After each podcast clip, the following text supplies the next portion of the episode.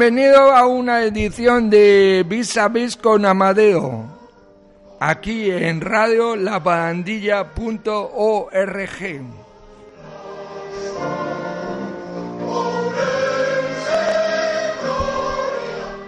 Bueno, y aquí una semana más estamos en Vis a Vis con Amadeo y vamos a empezar porque tenemos una, un invitado de lujo, de lujo. Ahora se lo vamos a presentar.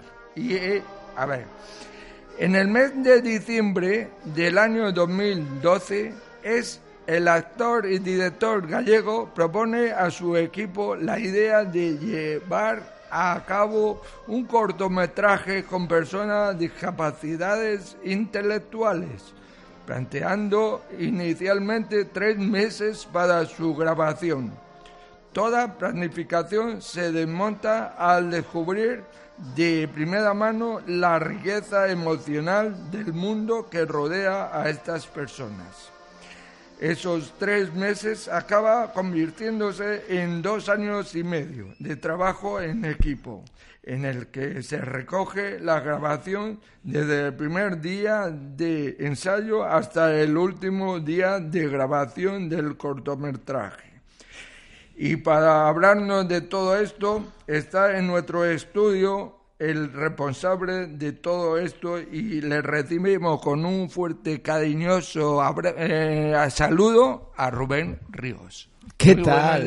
¿Qué tal? ¿Qué tal? ¿Cómo te preparas tu presentación? ¿Te ha gustado lo que te he dicho? Me ha gustado lo que has dicho, me ha gustado cómo lo has dicho y me ha gustado eh, mucho más la forma que, que tienes de trasladarlo y, y que, que mi proyecto Vida y Más Cabida eh, tiene la esencia de tu presentación y tiene la esencia de, de, lo que tú estás haciendo. ¿Y la sintonía? Y la sintonía. Y la sintonía. ¿Qué recuerdo te... ¿Qué recuerdo es? Mira, los recuerdos de este proyecto no son recuerdos, son realidades, porque sigue.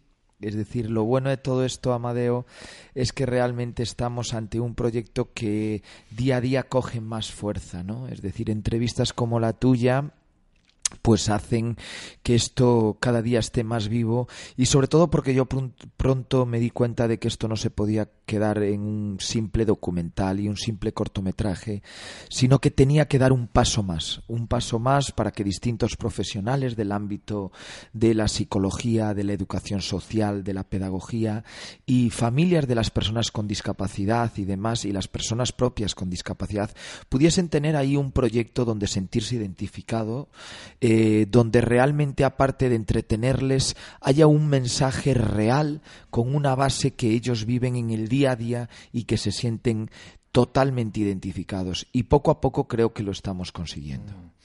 Bueno, la primera pregunta que te voy a hacer es eh, obligada. ¿Cuándo te hiciste actor?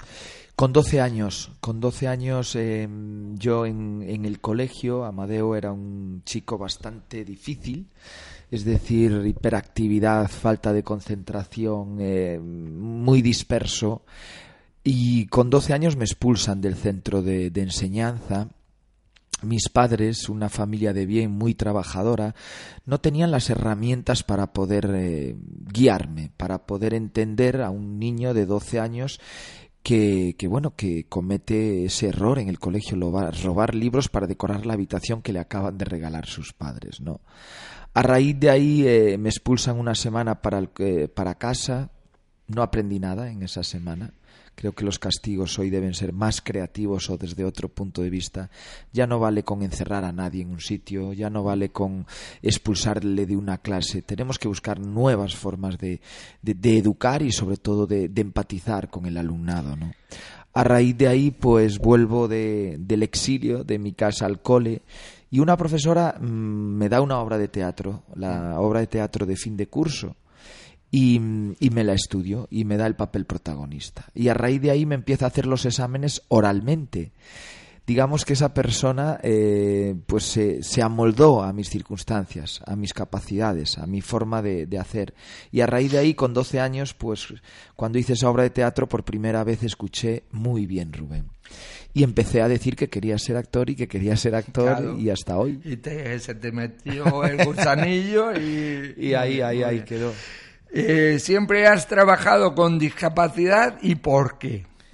Pues mira, no, eh, no, siempre he trabajado con discapacidad, llevo mucho tiempo, como bien decías antes, trabajando con discapacidad desde el año 2013, pero yo desde el año 2004 que entré en una serie de mucho éxito en Galicia, el libro de familia, durante nueve años conocí el mundo del audiovisual por dentro, tanto en cine como en televisión y mm, quedé fascinado con la capacidad de llegada que tiene el micrófono, la cámara, ahora internet. Entonces fue cuando en esos años, cuando empecé a colaborar con distintas asociaciones y fundaciones como La Barandilla, me encontraba con una realidad cada vez que entraba en sus, bueno, en sus estudios de radio, en, su, en sus salas, que, que, yo veía una verdad, veía algo distinto que yo quería contar a través de lo que creo que es mejor sé hacer, la imagen. ¿no?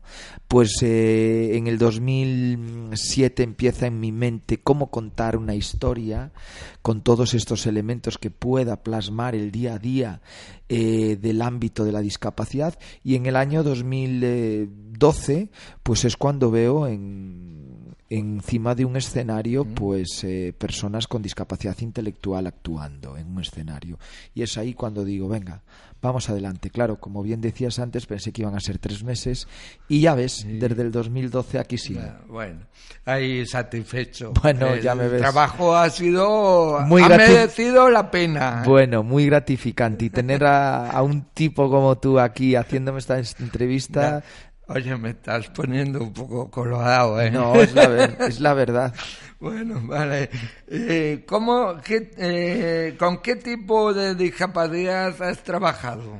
Discapacidad intelectual, pero ahora voy a tener el privilegio de trabajar con a través del método que yo utilicé un método de trabajo para sacar lo mejor de las personas con discapacidad intelectual con las que trabajé en el documental Mais Cabida, ¿vale? Mm. A raíz de ahí em, eh, nos presentamos a un proyecto que Fundación 11 eh, saca a través de los fondos europeos todos los años para la inclusión social y laboral de las personas con discapacidad en, en el ámbito propiamente laboral.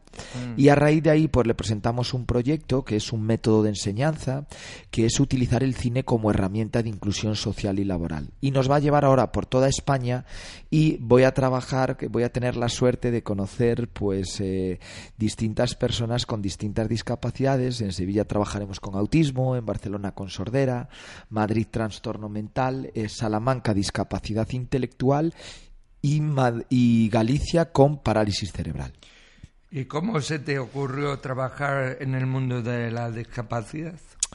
Porque veía una verdad eh, que no veía en otros ámbitos de la sociedad. Y a mí me han educado mm, de una forma muy sencilla y a valorar al ser humano indiferentemente de sus cualidades, sus cantidades y de cualquier eh, cosa, ¿no?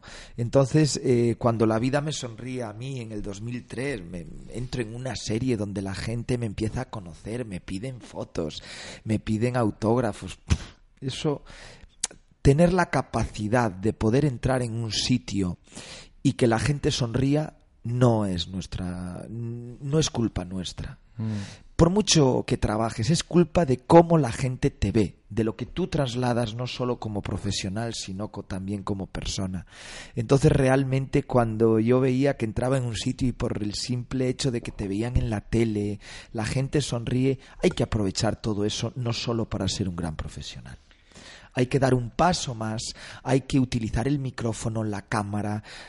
Hay un, un artistazo ahora que a mí me gustaría que, que, a partir de hoy eh, lo veáis de forma distinta, que es Dani Rovira. Mm. Dani Rovira es un tío que está haciendo con Clara Lago eh, a través de su fundación Ocho Tumbao, un trabajo de, de, cercanía al ser humano a través de que están apoyando distintas, eh, distintas actividades importantes. El otro día decía en uno de los trailers de una, de una obra que van a sacar ahora que se llama Todos Caminos que a él no le vale de nada tener 700 personas en un teatro riendo si esas personas se, marchan solo riendo para casa.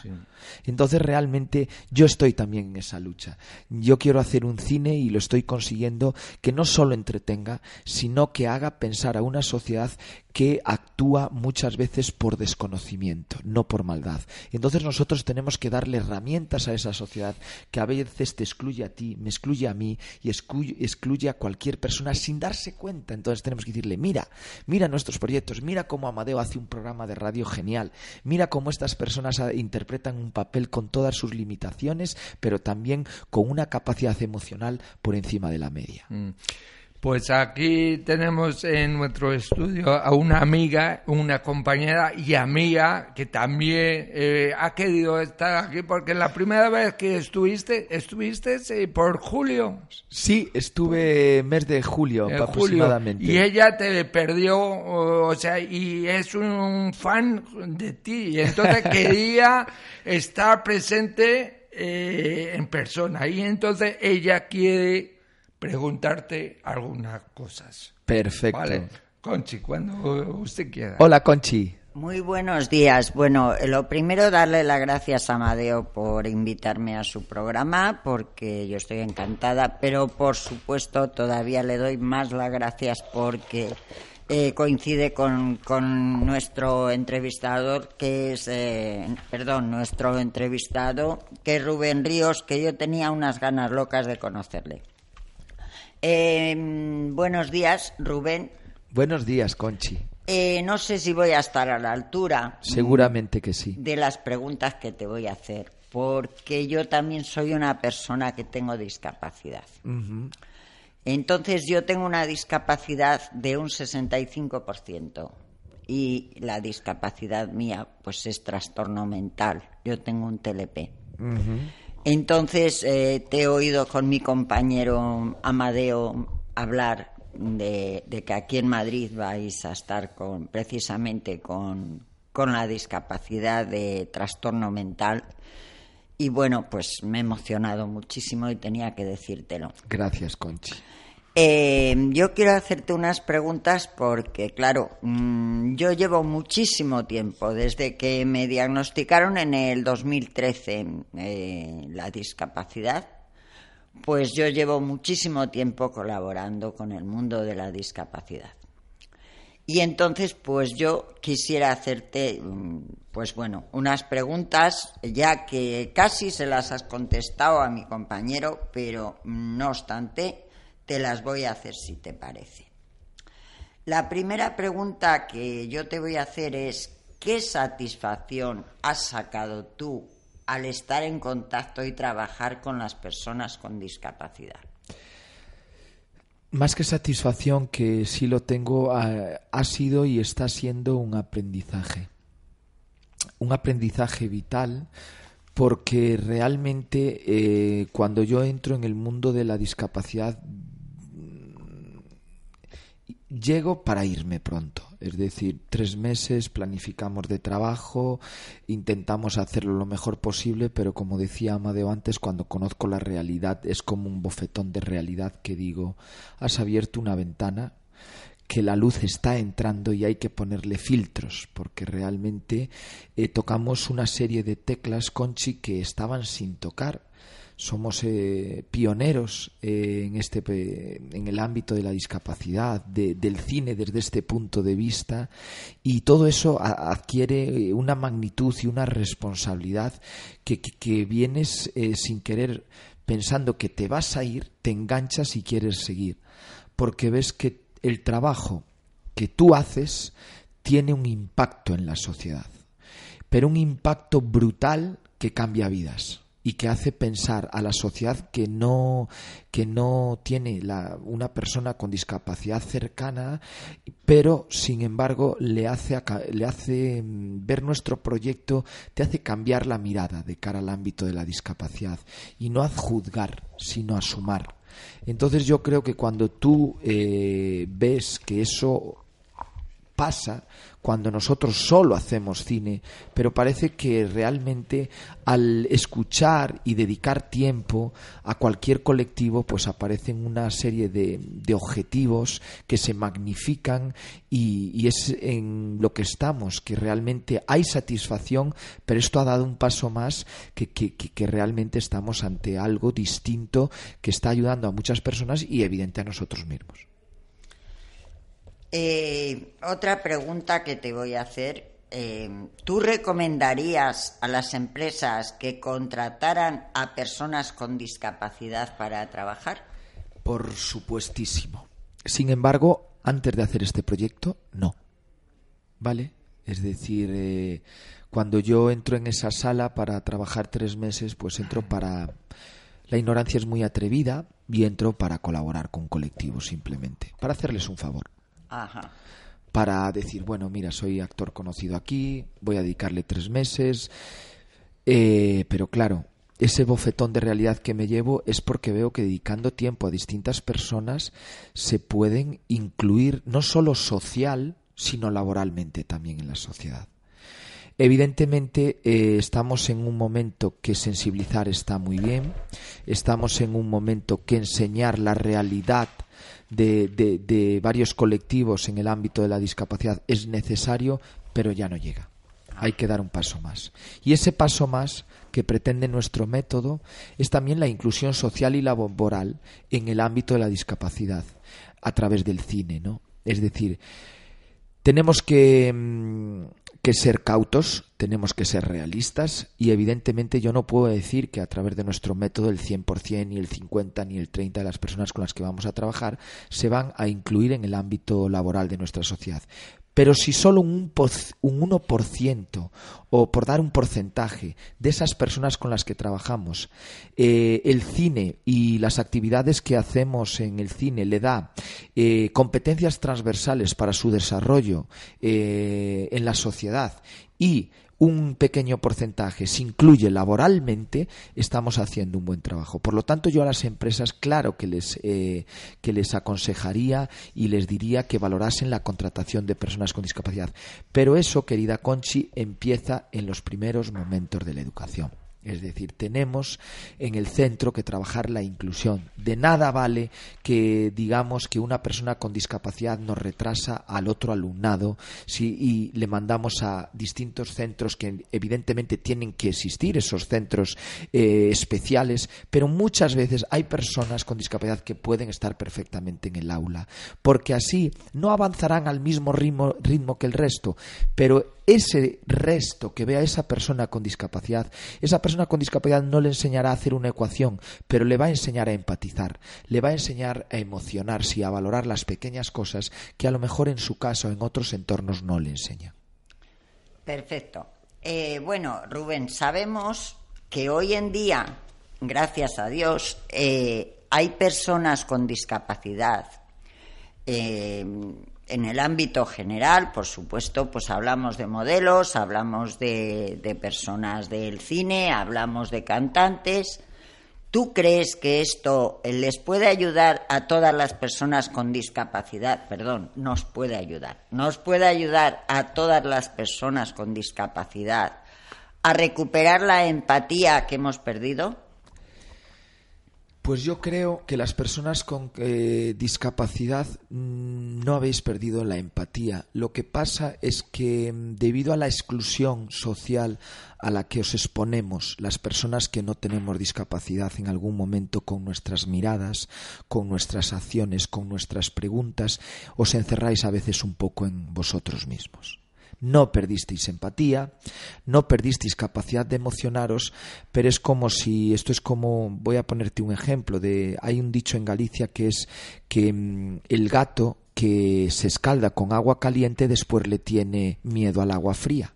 Exactamente, o sea que nos hacen un poco desconfiados, pero no perder la empatía porque por supuesto yo no la he perdido. Totalmente y muestra de ello me lo estás dando con tus preguntas y, y esta entrevista. Entonces yo creo que realmente lo que lo que os hacemos ver personas como nosotras que, que, llegamos al ámbito de la discapacidad, en este, en este caso Marian Ávila a través de la pasarela, que eh, en el caso de Irene Villa, una luchadora impresionante, cómo le da la vuelta a la tortilla y empieza a ver la vida desde otro punto de vista y hacerla ver a los demás. Entonces yo creo que las personas que nos acercamos a esto lo que hacemos es daros una mano para decir estamos con vosotros, no somos más que vosotros, pero queremos hacerle ver a la sociedad que os mire de forma distinta y que os ayude y que os coja también de la mano.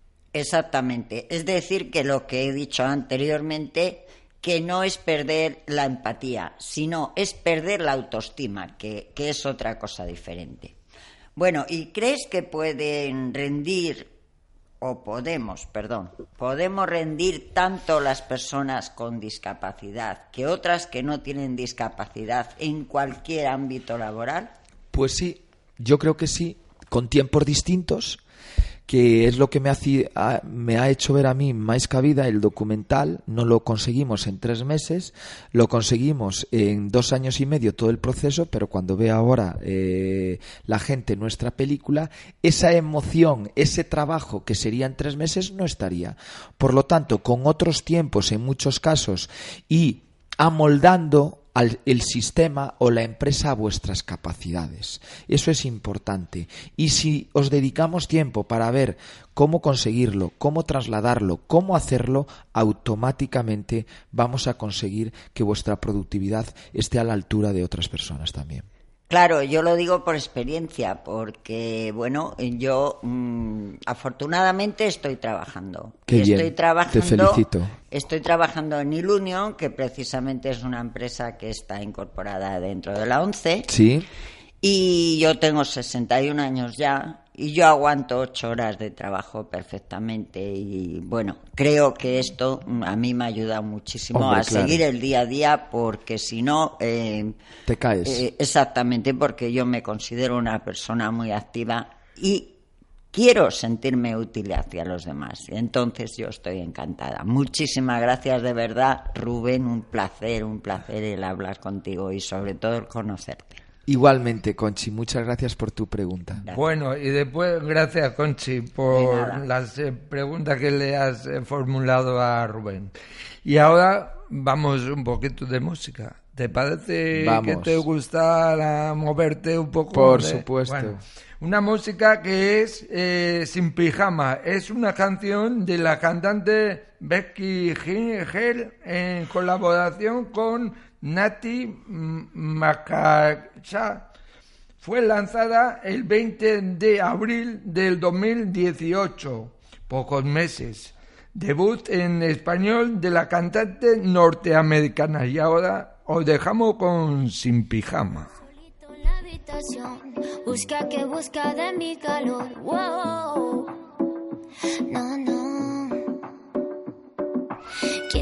Remedio para tu dolor Nadie te lo hace mejor que yo. No,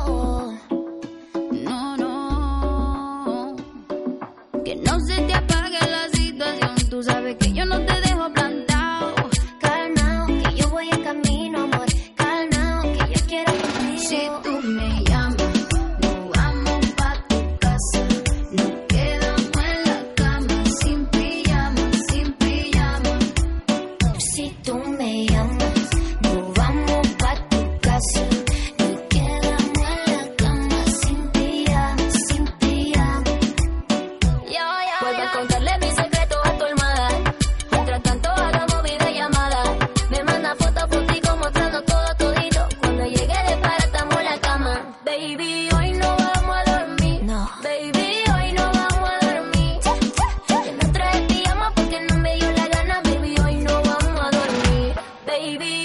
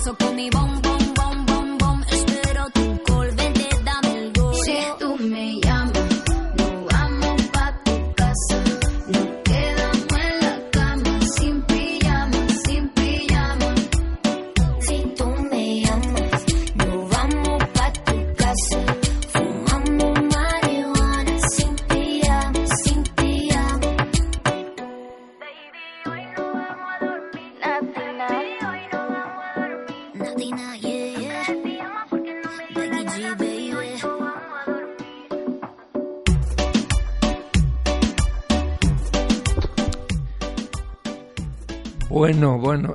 y aquí seguimos en la radio lavandilla.org. Tenemos que dar gracias a dos entidades. Por una parte, a Hospital Día Lasman, calidad de vida para todos los pacientes. Y por otro lado, a sispa.org.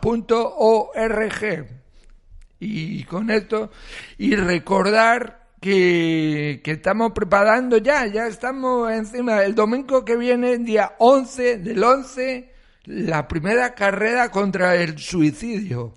Y tenemos que, que en Juan Carlos I, a partir de las 9 de la, de las nu- nueve y media de la mañana, en, en el Parque Juan Carlos I.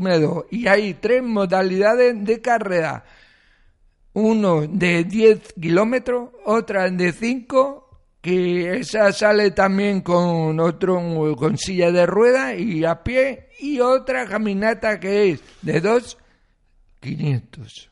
Y el teléfono es 910-380-600. Animaos que merece la pena. Y después de, de decir todo esto, seguimos con la entrevista. ¿Le parece a usted bien? Me parece perfecto, Bueno. Amadeo. A ver, eh, ¿qué te transmiten los chavales de Maizca Vida? ¿Qué te transmiten? Vida. Vida, ¿verdad? Lo que dice. Eh, ¿Te han hecho feliz eh, con este proyecto? Mucho, mucho. Eh, me han enseñado una nueva mm, realidad que no conocía y todas aquellas personas que te enseñan nuevas cosas, yo le estoy muy agradecido porque yo estoy en la vida para aprender. Eh, cuéntanos ahora lo bueno, lo bueno que pasó en el rodaje y lo malo. Lo bueno es todo lo que se puede ver eh, en el documental. Y lo malo es que esta, mm, este proyecto me ha dado muchas cosas, me las sigue dando, pero ha sido un maratón emocional que me ha sacado salud, me ha sacado fuerzas, me ha dado otras cosas, evidentemente, pero fue un- una competición emocional durante dos años y medios para sacar un proyecto que ahora también es verdad que impacta tanto por eso, porque se ve todo ese esfuerzo, ese compromiso, ese trabajo, pero mm, estuve a punto de tirar la toalla porque realmente mm, cuando estás haciendo algo novedoso, algo que, nunca se ha visto Mm. desde ese punto de vista, es ahí donde entra la palabra emprendimiento. Y emprendimiento es emprender. Si a la palabra emprender le sumas innovación y a palabra innovación le sumas pioneros y si a pioneros le sumas pues eh, miedo, porque también lo tenía de, de- de- de cómo me iba a acercar a esas personas, mm, cómo iba a ver la sociedad eh, en nuestro proyecto, si lo iban a, a ver con buenos ojos, porque al fin y al cabo yo no entendía de discapacidad. Yo, es decir, por eso también creo que llegamos a lo que llegamos, porque ahí eh, al final actuamos todos sin filtros y sin ningún tipo de prejuicio, y, y por eso el resultado ha sido el que es. Cuéntanos lo que te llevaría de Maizca Vida. Pues poder estar en, en, mañanas como estas, ¿no? Es decir, seguir eh, eh, en contacto directo con el ámbito de la discapacidad y que en mi, en mi productora, Claqueta Coqueta, que es la que llevó a cabo este proyecto, siempre habrá sitio para un proyecto de, este, de, estas, de estas características eh, todos los años. Por lo tanto, yo creo que lo que me llevo es que seguimos en el camino y, y en ese camino pues nos encontramos con personas como Conchi y como tú. ¿Y lo que no te llevaría? Es difícil la pregunta, me parece, ¿no? Muy buena. Lo que no me llevaría es convertir esto en un proyecto solamente mediático. Mm. Es decir, donde me enriqueciese yo, mi, mi, equipo, y que realmente pasásemos por el ámbito de la discapacidad, pues desde por encima, ¿no? Entonces yo creo que eso, yo tengo muy claro lo que quiero, cómo lo quiero, tengo mucha formación porque me la habéis dado personas como Conchi, como tú. Entonces, mm, lo que no queréis, personas como vosotros, que a veces no lo verbalizáis, es lo que yo tampoco quiero. Mm que eh, eh, ahora nos hemos eh, enterado que estás dominado a los Goyas, ¿verdad? Candidato. Ojalá, candidato, candidato eso, ojalá seamos nominados y somos candidatos. a mejor documental y estamos ahora ahí trabajando mucho para intentar que los académicos puedan ver nuestro trabajo.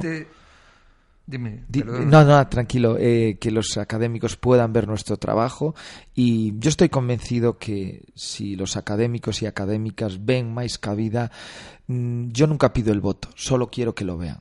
Es decir, y al verlo, pues es un proyecto que te hace pensar, incluso en el mundo de la creación, cuando tú ves más cabida, empiezas a crear de forma distinta y más empática. Y es lo que pido. ¿Qué, te, qué se siente a ser candidato a los Goyas? Muy contentos, mucha responsabilidad y deseando estar nominados. Mm, no para obtener el premio, en este caso el Goya, sino para que se nos escuche para tener esos tres, cuatro minutos que, que, la sociedad sepa lo que estamos haciendo desde el amor, desde la verdad y acompañados de un colectivo que, que necesita, que la sociedad necesita de él, porque yo creo que a veces pensamos que la sociedad es la única que puede ayudar a esos colectivos, pero es que esos colectivos pueden ayudar mucho a, la, a la, sociedad. Entonces realmente yo mm, lo que busco es que se me escuche y que, y que se conozca mi película. Y si para eso tengo que llevar un Goya, pues bienvenido sea. Pero el objetivo de, de un premio para nuestro proyecto, si me dieran el Goya y me lo mandaran a casa y quedara ahí, a mí no me importaría de nada el Goya. Yo lo que quiero es que, que se nos escuche, que sepa que existimos y que yo sé que cuando gente nos escucha y empresas privadas, públicas, que ven lo que estamos haciendo, se unen a nuestra bolita de nieve. Y eso es lo que quiero, porque así otros eh, creadores nobles como yo, pues van a, a ver que también se puede trabajar de forma creativa en el ámbito de la discapacidad. ¿Pensabas en que ibas a llegar tan alto en este eh, cortometraje? En este cortometraje y en este documental mm, es que yo creo que no he llegado alto. Yo creo que ahora simplemente hemos encendido la mecha. Es decir, porque yo, Amadeo, el éxito y llegar alto, a mí, como se suele decir, me la trae al pairo. Es decir, porque el éxito es muy efímero. Yo conozco familias que el éxito de sus, eh, en sus vidas es poder darle de comer a sus hijos o tener libros para estudiarles. Entonces, para mí llegar alto, el éxito es mm, algo que no está en mi diccionario. Por lo tanto, si llegar alto, que sé lo que, a lo que tú te refieres, es eh, estar candidato a los Goya, que, que, que, se nos siga escuchando y que ese método que va a llegar por España siga en pie, si eso es el éxito, pues y llegar alto, pues sí, Evidentemente no tenía pensado que mi proyecto se iba a convertir en un método, no tenía pensado que personas como tú llenarais Callao el otro día eh, y que 400 personas se quedaran fuera, no tenía pensado que Universidad de Santiago nombrara este proyecto herramienta psicoeducativa, pero mm, al fin y al cabo yo creo que eh, lo bueno es que no lo tenía pensado, porque si lo tuviese pensado yo creo que no hubiese llegado. Eh, ¿Cuándo te dijeron que ibas a ser candidato a los Goyas? Pues eso es eh, sencillo. Yo presentamos nuestra obra, tienes que tener una serie de peculiaridades y en tiempo, en forma y bueno, nos presentamos a la academia, dijeron que todo estaba correcto y a raíz de ahí pues eh, ya somos candidatos. Ahora 20 días. Y tu reacción fue eh, fenomenal, ¿no? Sí, y sobre todo que para mí es necesario que, que la profesión a, a la que yo me dedico, que tanto amor proceso por ello, sepa lo que estoy haciendo y, y los artistas son personas muy empáticas y son personas que justas en general. Por lo tanto, yo sé que si los académicos y académicas eh, llegan a escuchar alguno esta entrevista, va a querer ver nuestra obra. Y si quiere ver esta obra, pues realmente yo creo que una vez que la vea, pues va, va a pensar de forma distinta en algún, en algún punto de nuestra obra y sobre todo le vamos a llevar por caminos emocionales que nunca antes ha pisado. Y al fin y al cabo, pues eso es lo que me transmite todo esto. ¿Volverías a trabajar con el mismo equipo? Sí, claro. Sí. Sí. Sin dudar, ¿no? Sin duda. Sin dudar. Volvería a trabajarlo, no en las mismas condiciones, entiéndeme, porque fue un trabajo que cuando yo empecé todo esto era más joven. Eh, estamos hablando de seis años de trabajo. Mi capacidad de ganas es la misma, pero eh, la capacidad de esfuerzo a, a, medida que a mí, y no me considero una persona mayor, ni mucho menos, tengo muchas ganas, pero a veces la inconsciencia es lo que te lleva a proyectos como. Mm. Y la edad lo que te hace es darte más pozo y sacarte un poco de esa inconsciencia que realmente en estos momentos sí trabajaría con el equipo, con el mismo equipo, no en las mismas situaciones, porque estuve a punto de caer a la lona y no levantarme. Mm. ¿Vas a volver otra vez para Madrid, otra vez a presentar el Sigo, proyecto? sigo aquí. Sigue, sigue. Eh, me estáis tratando muy bien. Lo de Callao fue una inyección de, de energía. Es que a todos, a todos los que vienen de fuera lo tratamos fenomenal. no, ya lo veo, ya lo veo, Amadeo. Y más a ti porque tú eres de las únicas personas que trabaja con gente que tienen que visibilizar. Sí en la vida.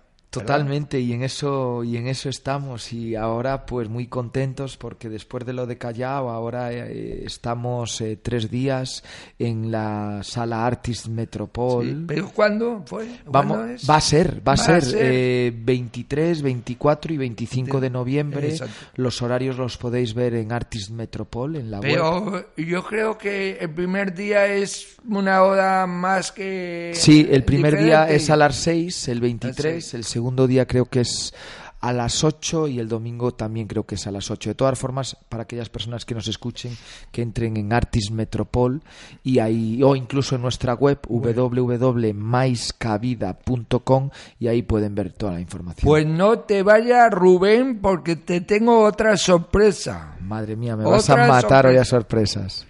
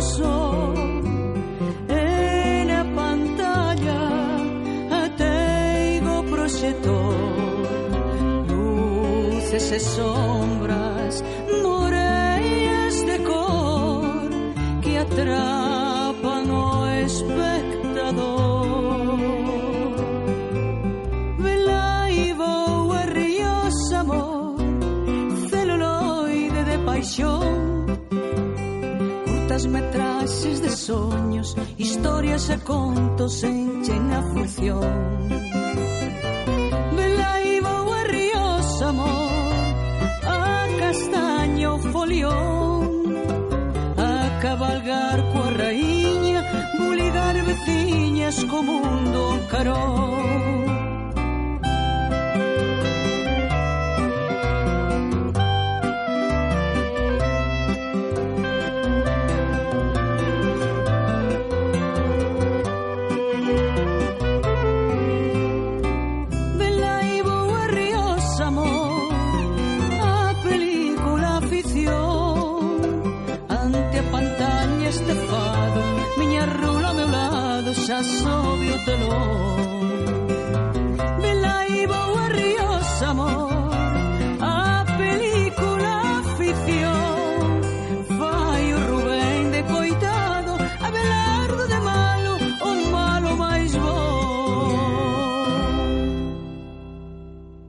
Hola, muy buenos días. eh, ¿qué, qué, qué tal? Eh, vaya, vaya música, que eh, eh, Rubén, qué música más Mari- bella, ¿verdad? María es un duende de, de la voz. Y, y tenemos al otro lado del teléfono a su intérprete, ¿no? Hombre, hola María.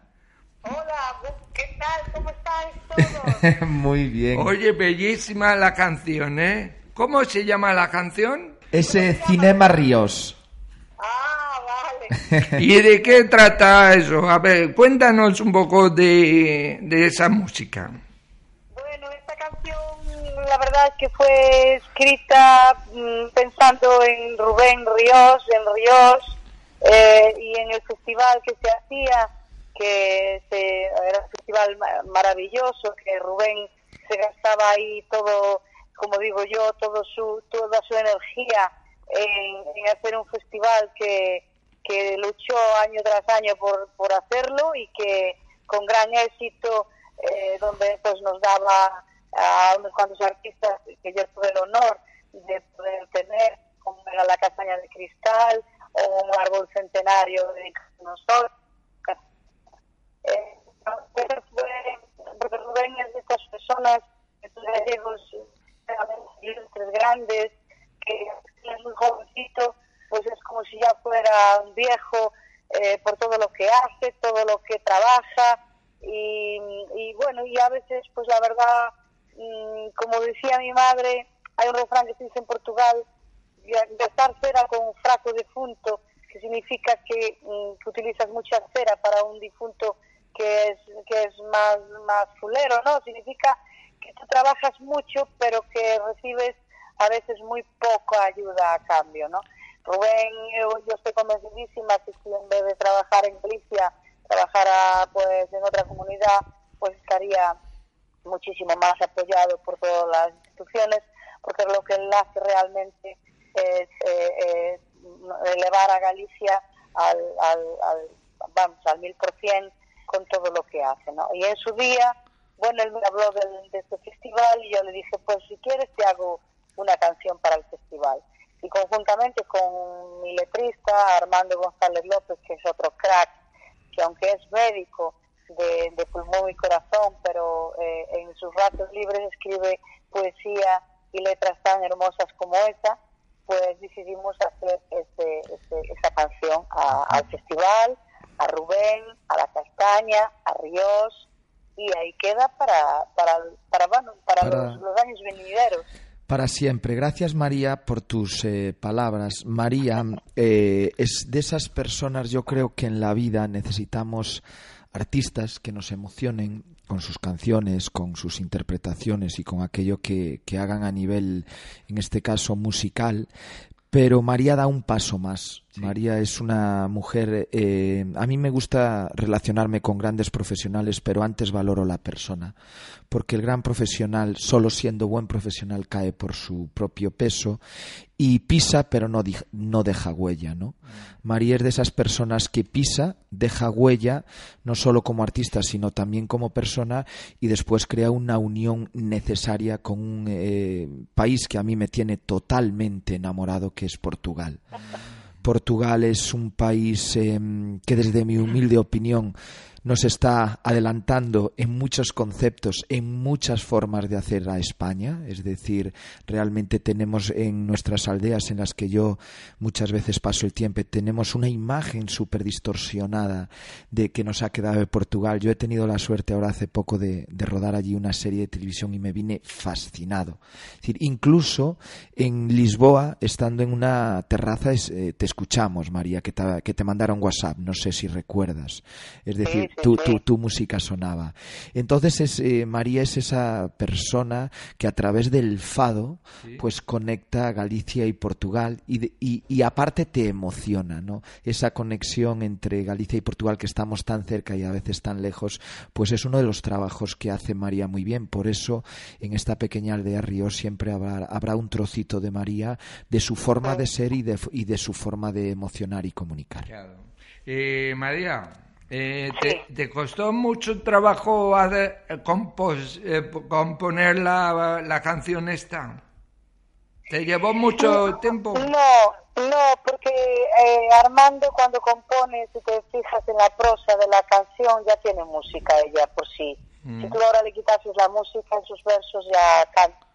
Mm. Y, bueno, simplemente es ponerle un poquito de atención y intentar sacar para afuera este, sentimiento y esa melodía y, y, esa dulzura ya tiene de por sí la, la, vamos, el poema y la letra. No me costó, bueno, hay otras canciones que, que a lo mejor por el sentimiento, porque son más, más, más sentimentales, entran dentro de, ya de, no sé, los quereres, como digo yo, ya te cuestan un poquito más, pero cuando estamos hablando de un tema, de una ilusión, de la ilusión que yo en aquel momento sabía que iba a hacer a Rubén, la ilusión que sabía que iba a hacer a, a, los habitantes de Ríos y em, pues esa emoción ya hacía que, que para mí esas horas que podía dedicarle a la canción me, se convirtiesen en segundos.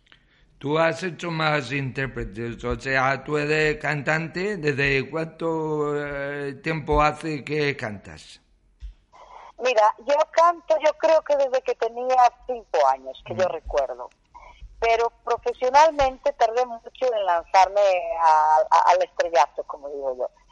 Mm, yo fui una, trabajadora muy jovencita por motivos personales y familiares. Tuve que echarme a trabajar con apenas 11 años, que hoy es impensable pensarlo, pero estamos hablando de una edad de unos años, años 70 y entonces, bueno, yo trabajé pues hasta que me casé, con 18 años, con, con el que actualmente soy mi marido.